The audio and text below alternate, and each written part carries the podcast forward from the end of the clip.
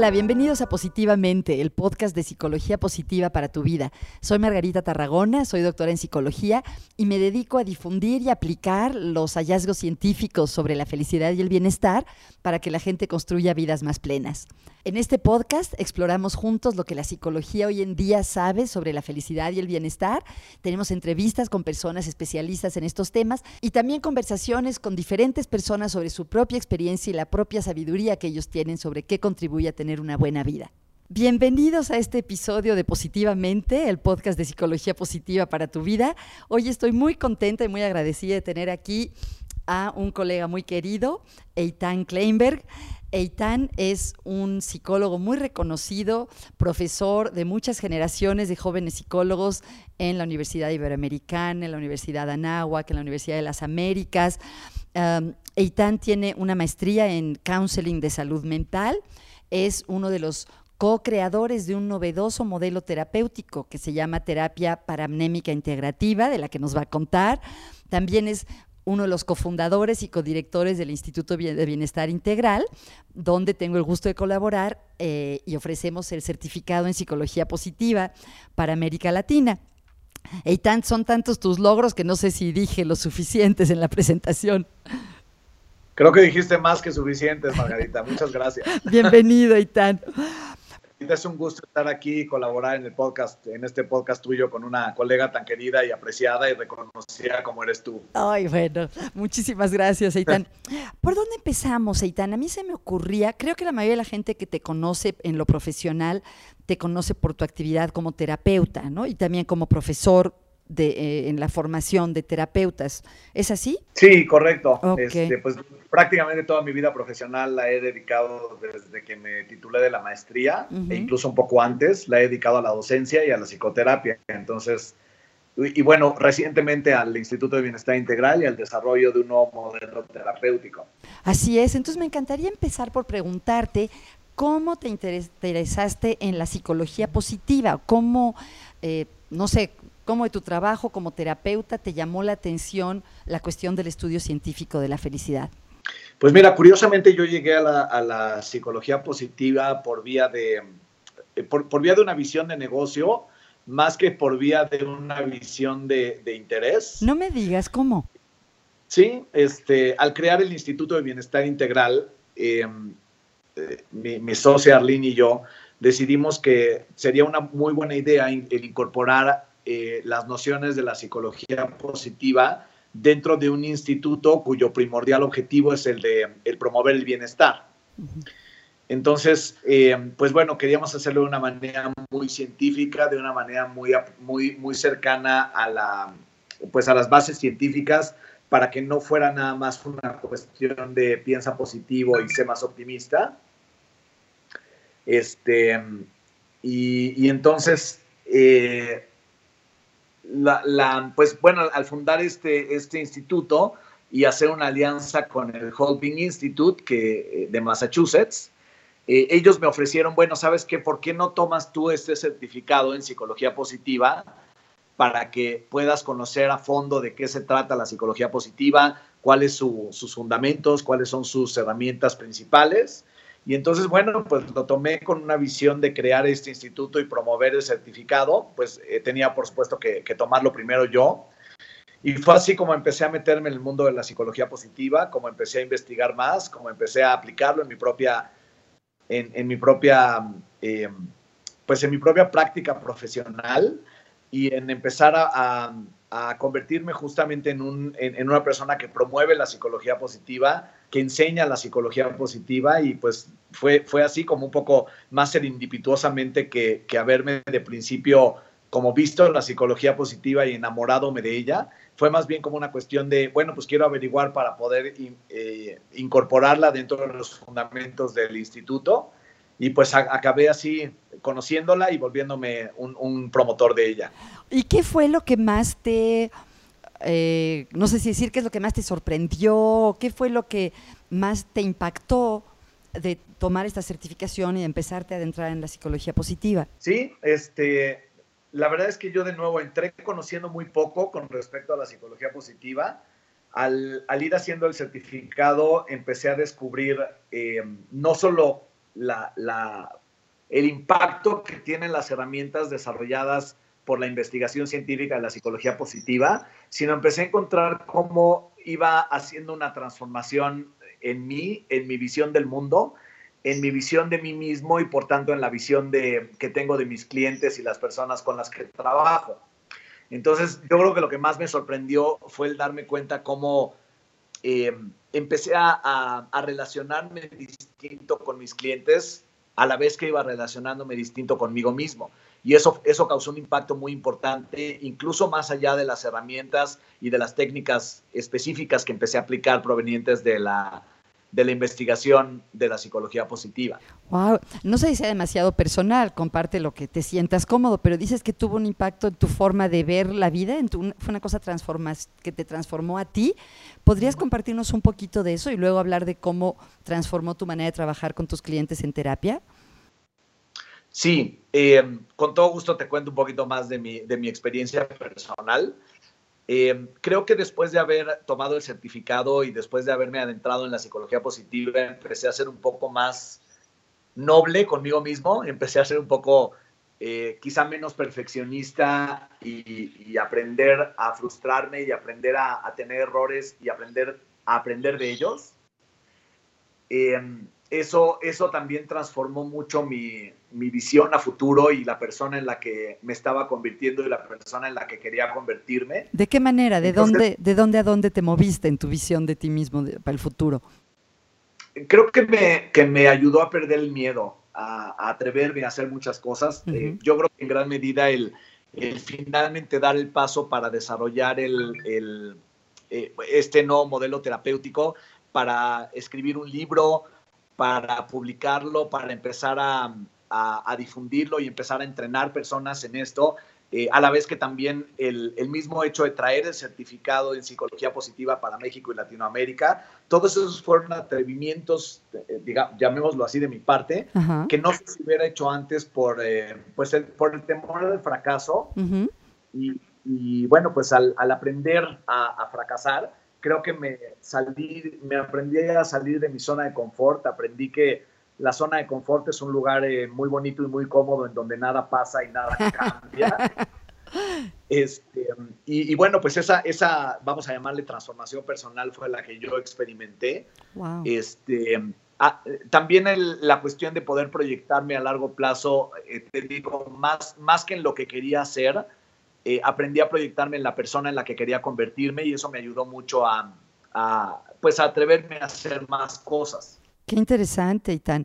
Ya hablaste de dos cosas que quiero que nos platiques hoy. Una tiene que ver con tu modelo integrativo paramnémico de la psicoterapia y otra tiene que ver con eh, la certificación en psicología positiva. Pero antes de eso, permíteme regresarme un minutito para que nos cuentes también esta transformación, este eh, como vencer el perfeccionismo, ser más valiente.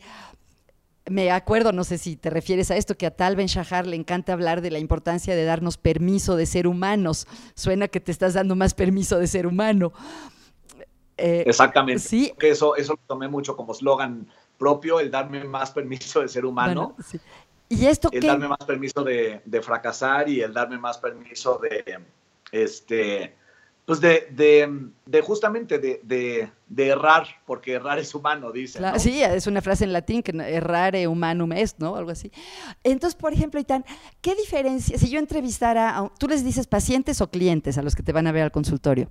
Yo les llamo clientes, yo les también. llamo ah. antes, aunque generalmente mi, mi, término favorito es llamarles personas. Personas, claro. Bueno, suponte que yo, si yo conociera a alguien que fue tu persona, que te fue a ver al consultorio en el 2000 13 y alguien que te está yendo a ver al consultorio hoy, ¿qué diferencia habría entre cómo es Aitán como terapeuta hace unos años antes de su contacto con la psicología positiva y cómo es Aitán como terapeuta ahora que conoce las herramientas y los conceptos de la ciencia del bienestar?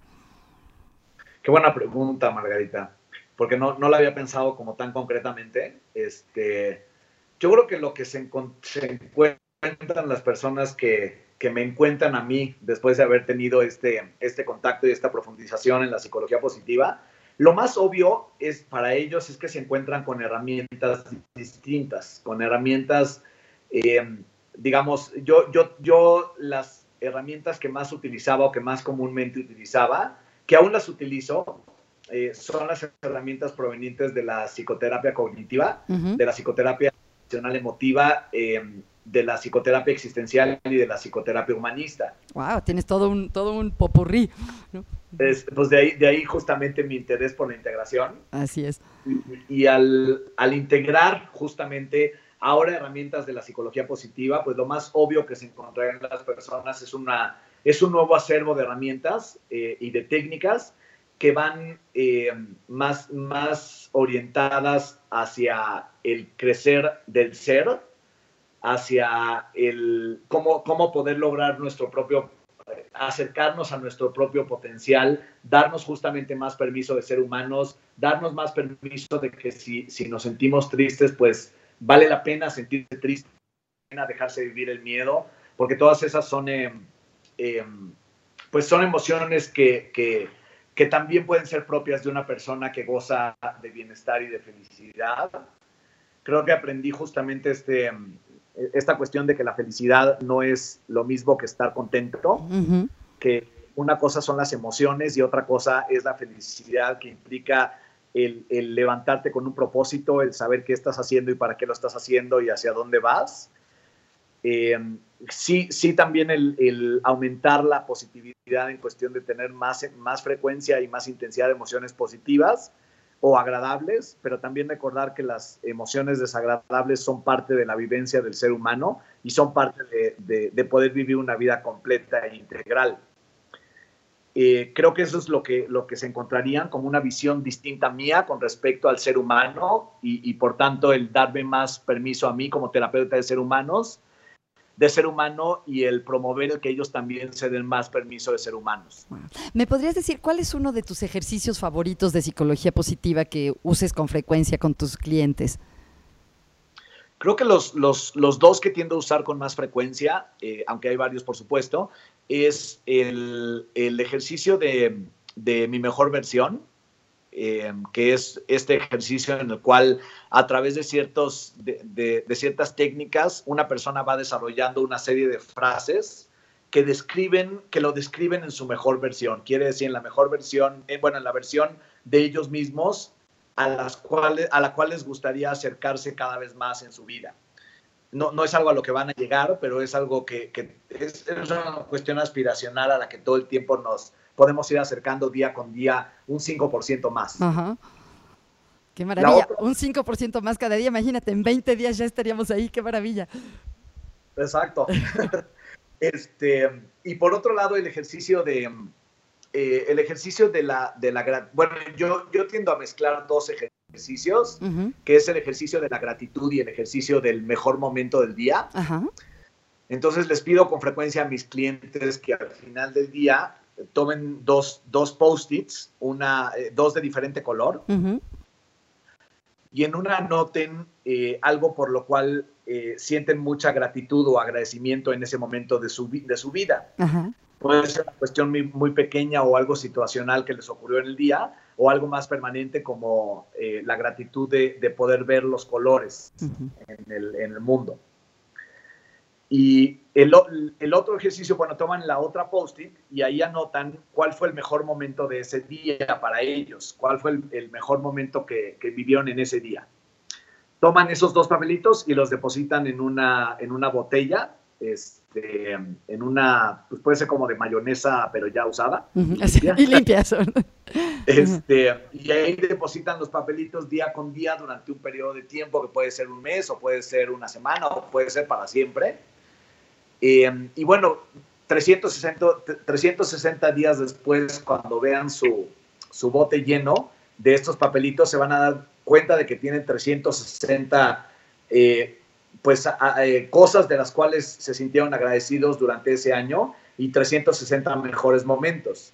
Y pueden volverlos a abrir y, al leerlos los pueden volver a vivir. Ay, me encanta ese ejercicio, es precioso. Y, también es bonito hacerlo con los niños, ¿no? Con la familia, es un ejercicio muy bonito. Exacto, llevarlo a la, misma, al, mismo hogar. Ay, qué bonito. la persona que es el terapeuta, que en este caso soy yo. Claro, ay, qué bonito, y me da mucho gusto oír eso.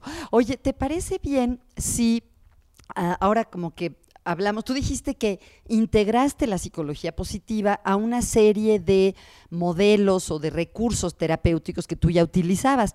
Entonces me gustaría hablar de esta cuestión del el modelo terapéutico que estás desarrollando y que nos lo cuentes, pues así, para un público general, ¿no? Que, ¿Qué es lo que, de qué se trata esto, cómo se te ocurrió hacerlo y, y cuál es lo fundamental de, este nuevo, de esta nueva forma de pensar en la terapia?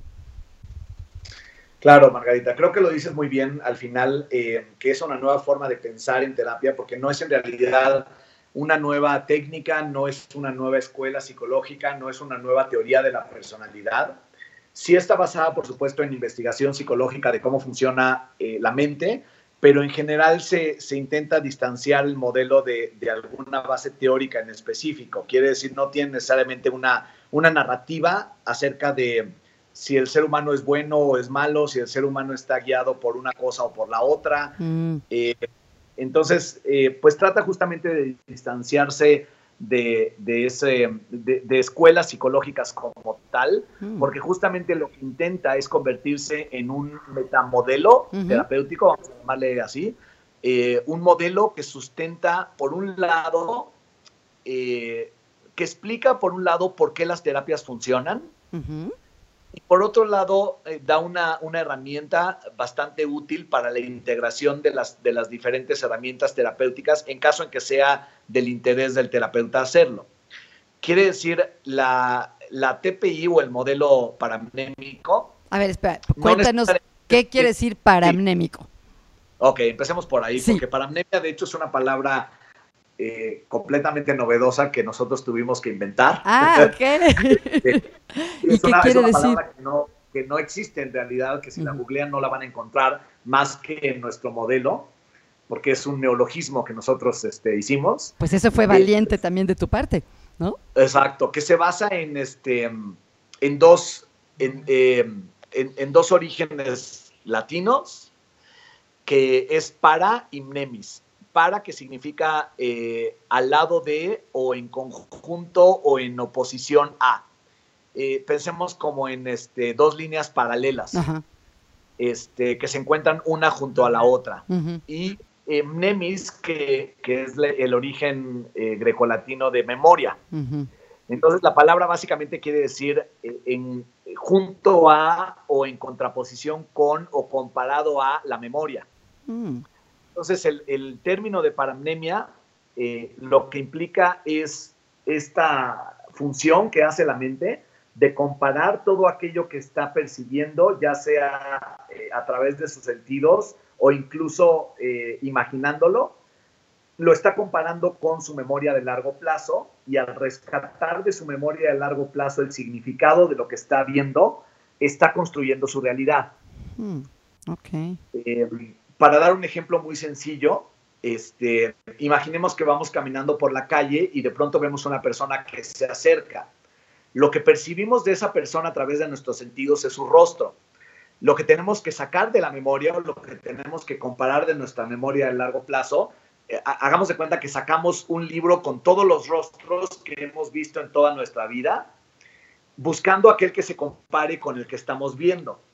Y una vez que encontramos aquel que se compara, si es que encontramos uno que se compara con lo que estamos viendo, porque es una persona que ya conocemos, rescatamos de nuestra memoria de largo plazo ese rostro, pero al rescatarlo de la memoria de largo plazo viene también con una serie de, de emociones y de instrucciones de conducta. Entonces, quizá comparamos ese, ese rostro con nuestra memoria de largo plazo e inmediatamente sentimos placer o sentimos gusto de ver a esta persona. Porque te recuerda a alguien querido, o alguien que, con quien tuviste una buena experiencia. Eh, o porque es alguien querido. Ah, porque reconoces que es, ok, ok. exacto, reconocemos a esa persona como un amigo muy querido que hace mucho tiempo que no vemos. Ok. O que vimos incluso ayer, pero aunque lo, hayamos visto ayer... Lo tienes que, reconocer cada vez. Exacto. Y entonces viene, viene, de acuerdo a la historia que tenemos con esta, con esta persona, viene en conjunto con una serie de, emociones y de instrucciones de respuesta. Entonces, si es una persona que yo aprecio mucho, pues me voy a sentir como eh, con mucho agrado y con ganas de acercarme y saludarlo. Eh, sin embargo, si es una persona, eh, es, es el, el, el, nuevo novio de mi ex o algo por el estilo, este, quizá lo que voy a sentir es, es, eh, rencor, es eh, desprecio y es ganas de, de, huir o ganas de acercarme, pero con motivos más eh, agresivos. Ok. Entonces, justamente el, la paramemia es este filtro que hace la memoria para poder, para, para permitirnos entender la realidad al mismo tiempo que estamos construyendo nuestra propia realidad, nuestra propia relación con esa realidad. Ok. Y, la, y una, una forma de pensar en la terapia que incluye esto y que es integrativa, ¿qué, implica?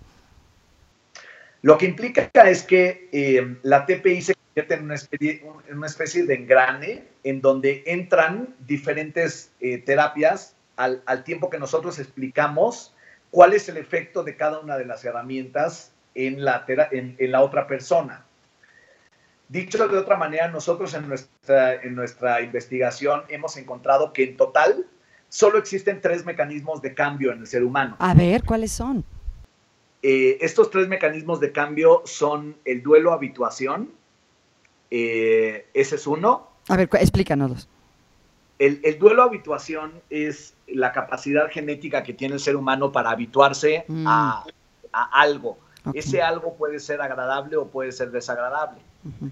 Entonces, eh, la palabra duelo, que a muchos les remitirá justamente a una pérdida, sí realmente lo que implica es que cuando el ser humano se ve frustrado, quiere decir tiene un deseo que no se va a cumplir, uh -huh. eh, generalmente por una, por una pérdida eh, o por eh, justamente por, el, por la imposibilidad de que se cumpla un deseo. Uh -huh. Eventualmente va a entrar en un proceso de duelo, que es un proceso de habituación, que va a concluir, por ser muy resumido, en la aceptación. Uh -huh. Quiere decir, en, ok, no se va a cumplir mi deseo, uh -huh. eh, pero puedo seguir adelante. Ok. Uh -huh. Este, el segundo mecanismo. Otro de los, el, el, segundo mecanismo sería el, el mecanismo de, eh, de, reestructuración cognitiva, que es eh, un mecanismo también llamado de reflexión. Este mecanismo es justamente el que a través de nuestras propias reflexiones, a través de nuestras conclusiones, a través de nueva evidencia que nosotros encontremos en el mundo o en nosotros mismos, vamos cambiando nuestras filosofías, nuestras teorías, nuestra forma de pensar. Uh -huh. Entonces, bueno, pues la, hay algunas, varias técnicas de varias eh, teorías diferentes que justamente lo que promueven es la reflexión o la reestructuración cognitiva en el ser humano. Sí, es, es, interpretar una experiencia de una forma diferente o entender de una, el mismo evento de una forma diferente, ¿no? Exactamente, justo. Uh -huh. El mismo evento, incluso a nosotros mismos, las filosofías que tenemos con respecto a cómo opera el mundo, uh -huh. a cómo opera la gente en el mundo, eh, si creemos que el mundo es, es, un mundo justo o es un mundo injusto, etcétera, etcétera. Uh -huh.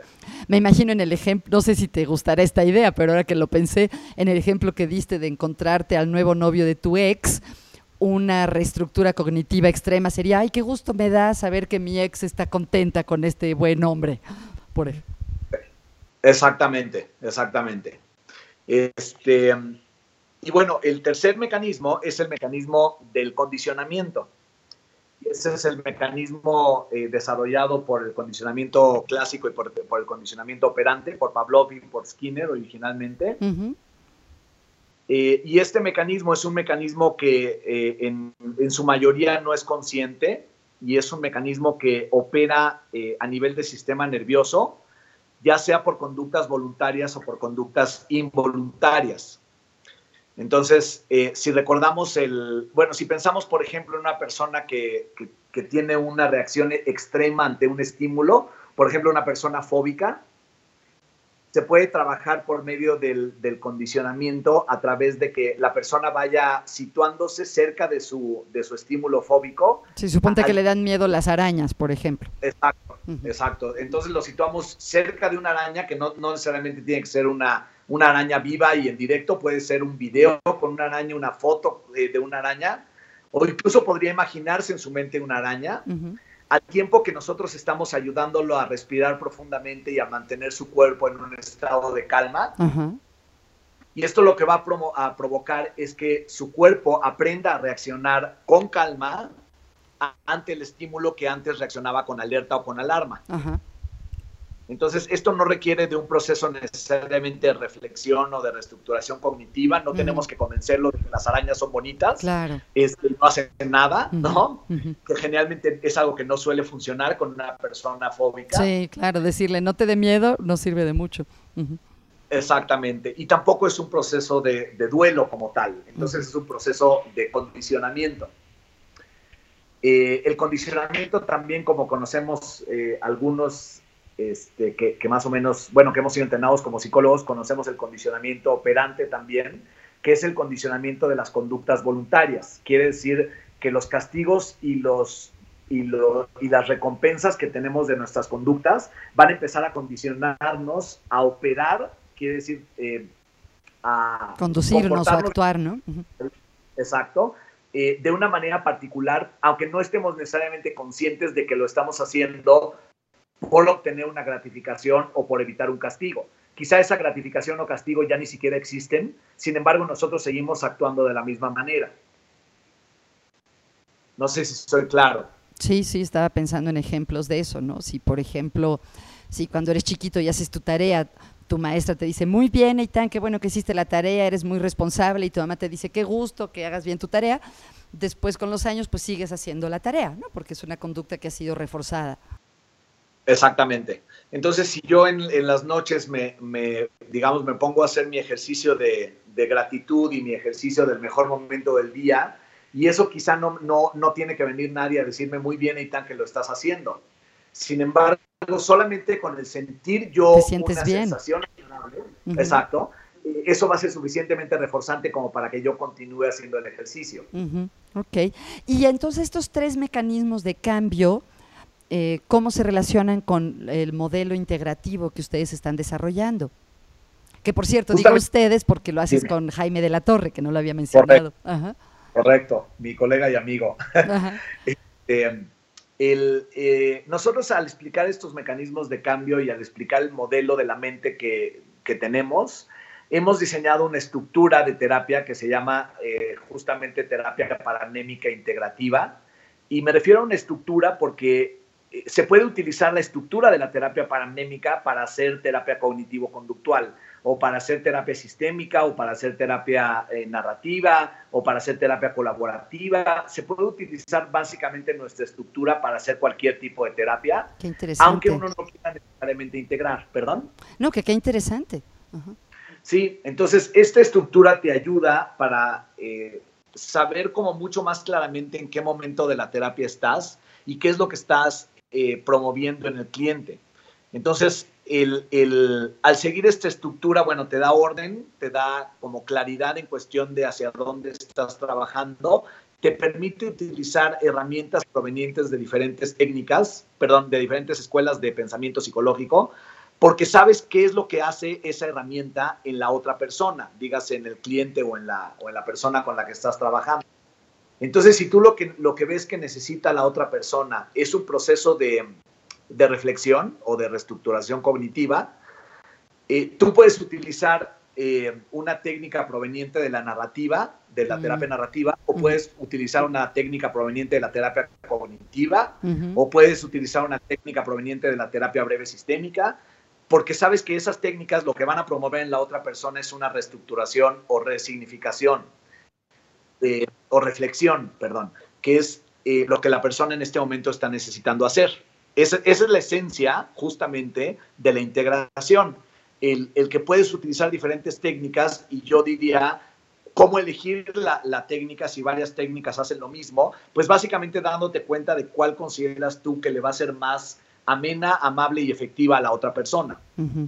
Qué increíble. Esto me hace pensar en un hallazgo muy fuerte en la investigación en psicoterapia, que es que los diferentes modelos terapéuticos funcionan más o menos igual, tienen más, un éxito comparable.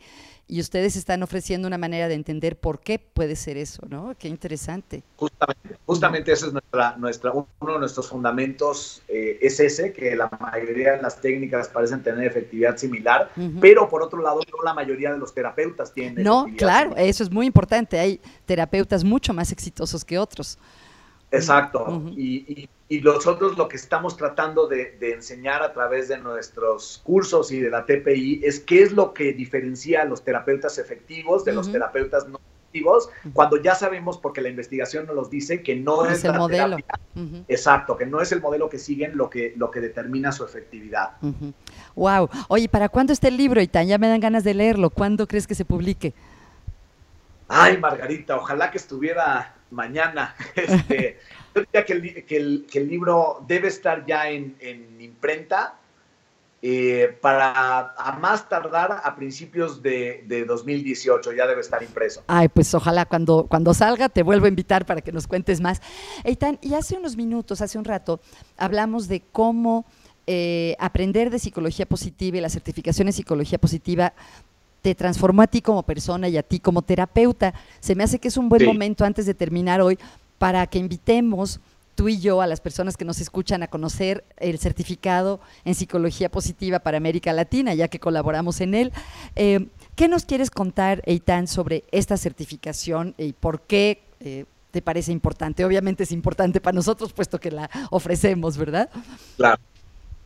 Bueno, el certificado en psicología positiva eh, como, les digo, en mi experiencia personal fue extraordinariamente transformador en mi forma de hacer terapia y de ser humano. Es un certificado que diseñado originalmente por el doctor Talvin Shahar, que muchos de ustedes lo conocerán, en especial si están cercanos a la psicología positiva. Él es un gran orador y un eh, profesor de Harvard, con, que, que justamente hizo el, el curso con mayor éxito en la historia de Harvard, basado en cómo ser más feliz. Este curso lo, transformó él eventualmente en, una, en un certificado que todo el mundo puede acceder y que todo el mundo puede tomar sin ningún tipo de prerequisito y por supuesto sin ser estudiante de Harvard. Y no tienes que ser psicólogo, por cierto, es para gente de diferentes dominios profesionales. Justo, no hay ningún prerequisito, no tienes que tener ni siquiera, eh, no, no es necesaria ningún tipo de licenciatura eh, y bueno, pues el, certificado está, es mayormente en línea, tiene ocho módulos en línea, tiene una duración total de un año y consta de dos módulos presenciales en los cuales tenemos la oportunidad de conocer a todas las personas que están tomando el certificado junto con nosotros, que en este momento, por ejemplo, en esta generación tenemos 85 eh, personas de 10 países diferentes tomándolo. En español no mencionamos, ¿verdad? Que es totalmente en español. Exacto, es, es, completamente en español. Nosotros eh, tenemos eh, esta asociación directa con el Holbein Institute, que es quien lo maneja con mucho éxito desde hace más de siete años en Estados Unidos y en, Australia. Nosotros eh, lo trajimos en, completamente en español para todo el mundo hispanoparlante, incluyendo España. y bueno, pues tiene una duración de un año, tiene dos presenciales y ocho módulos en línea. Eh, en, los presenciales tenemos el contacto directo con los profesores, tanto los de aquí de México, que es eh, mi socia Arlene Solokin, eh, Margarita, tú y yo. además de los profesores del Colvin Institute, Megan McDonald y, este, y María Siroa. Y todos los, los módulos en línea, bueno, en su mayoría constan de más de 60 horas de, eh, videoconferencias dictadas por el doctor Ben Shahar. Fantásticas. Y, que son exclusivas para este certificado. Muy bien. Eh, la invitación entonces es, pues bueno, ya, eh, Margarita, este, este podcast se transmite cuándo? la próxima semana, y tal. Ah, ok. Entonces, bueno, pues. A principios de septiembre. Todavía tenemos tiempo. El 9 de octubre comienza esta segunda generación. Entonces, todavía estamos a tiempo de, de inscribirnos en la página www.institutodebienestarintegral.com. Ahí pueden encontrar toda la información. Eh, y, o, contactándose directamente contigo, Margarita. Así es, también puede ser a través de mi página www.positivamente.com.mx. Qué rápido se pasa el tiempo, Eitan. Uno de los temas en la psicología positiva son las experiencias de flow, que es el estado de conciencia en el que entramos cuando se nos pasa el tiempo muy rápido porque estamos haciendo algo estimulante para nosotros. Yo entré en flow al escucharte. Antes de despedirnos, Eitan, te quería preguntar, ya hablamos del libro que estás escribiendo, siempre me da curiosidad eh, saber qué es lo que eh, mis invitados están leyendo. Si yo viera tu mesilla de noche o tu lector electrónico, ¿qué es lo que estás interesado en leer en este momento? Pues eh, curiosamente cuando, cuando leo cuestiones que nada tienen que ver con mi profesión, eso es lo que encontrarías en mi mesita de noche, porque las los libros de mi profesión los encuentras en mi escritorio Me de día. imaginé, yo igual. Este, y en mi mesita de noche generalmente encontrarías novelas. Yo soy muy, eh, muy retro y soy muy fan de los ochentas porque fue la, la década en la cual crecí. Ajá. Me gusta mucho leer este, como literatura que tenga que ver con, con la cultura de los ochentas. Mm. Eh, en este momento me agarraste un poco en curva porque estoy tratando de recordar cuál es el título del libro que estoy eh, leyendo en este momento. Eh, estoy tratando de recordarlo y bueno, pues si, si, si no me acuerdo te lo mando por texto en un Ay, ratito. no te preocupes, nada más, nada más era por curiosidad. Entonces tienes novelas. pero es una novela futurista, pero retro de los ochentas, en la cual, eh, pues, es, es una de estas en la cual las máquinas empiezan a tomar eh, Ah, eh, como control de, de, de los seres humanos, empiezan a volverse inteligentes y autómatas. Pues no tan retro, pero ¿no? Porque es un asunto pero muy desde el actual. punto de vista de los ¿cómo? Ajá. Que no tan retro porque es un asunto muy actual, ¿no? Los, hasta los alcances de la inteligencia artificial y, y qué va a pasar. Ok. Muy bien. Y en cosas Entonces, profesionales. Eh, en, pues en cuestiones profesionales eh, me he dedicado mucho a la investigación sobre la historia de la integración en la psicoterapia. ujú, Eh, porque por supuesto no somos los primeros en hacer eh, avances eh, integrativos en la psicoterapia. Entonces es, es difícil decirte como un libro en claro. particular porque leo, leo pocos libros, en realidad leo mucho más Artículos, ¿no? artículos de investigación, exactamente. Ok, muy bien, Eitan. Oye, pues te agradezco enormemente y lo último que te pido, si pudieras dar un tip de, para aumentar un poquito la felicidad, eh, ¿qué les dirías a las personas que nos escuchan? Algo que puedan hacer esta semana que a lo mejor les ayude a sentirse un poquito más felices. Eh, a mí me gusta mucho y creo que es maravilloso y, y lo tomamos como, a veces lo menospreciamos, es el contacto con la naturaleza. Sí, ¿verdad? Qué impresión. La, la semana pasada tuve la oportunidad de ir eh, a, a un lugar que es, eh, bueno, está aquí justamente en la, en la Ciudad de México, Mm, que es un bosque que se llama el Desierto de los Leones. ajá. Eh, seguramente los, los, eh, los chilangos lo conocerán muy bien. Eh, y, y es un bosque muy impresionante porque es un bosque de verdad que se nos olvida que en la Ciudad de México hay lugares como esos, en los cuales puedes eh, perderte por completo en un bosque como si fueras Blancanieves. Este, eh, iba a dar la referencia de la bruja Blair, pero me sonó más bonito dar la referencia de Blancanieves. Sí, mucho mejor. Este, y, y perderte por completo en este bosque y tener este contacto con, con la naturaleza, que a mí el, el término que viene a la mente es el de majestuosidad. Sí, Y, y al tener este contacto con la naturaleza, generalmente te hace darte cuenta de, de- o por lo menos a mí, me ayuda a pensar en mi, pues en mi lugar en el universo, ujú, eh, tratando de no sacar de proporción las, las preocupaciones, o más bien me ayuda a no sacar de proporción las, las preocupaciones y de volverme a encontrar en cuestión de, de quién soy en relación con el mundo y hacia dónde quiero ir. Qué bonito, Itán. Qué bonito. Pues te agradezco muchísimo tu presencia, todo lo que has compartido con nosotros. Mucho éxito con tu libro y seguimos en contacto. Margarita, un gusto. Hasta pronto. Muchas gracias por escuchar hoy. Si te gusta este podcast, por favor suscríbete, eso me ayuda muchísimo. Si quieres saber más sobre cómo la psicología positiva puede enriquecer tu vida, te invito a visitar mi página www.positivamente.com.mx. Y si quieres saber mucho más sobre cómo aplicar la psicología positiva en tu trabajo y todos los días, a lo mejor te puede interesar la certificación en psicología positiva creada por el doctor Tal Ben Shahar y que ahora ofrecemos en español a través del Holding Institute y el Instituto de Bienestar Integral. La información está en mi página.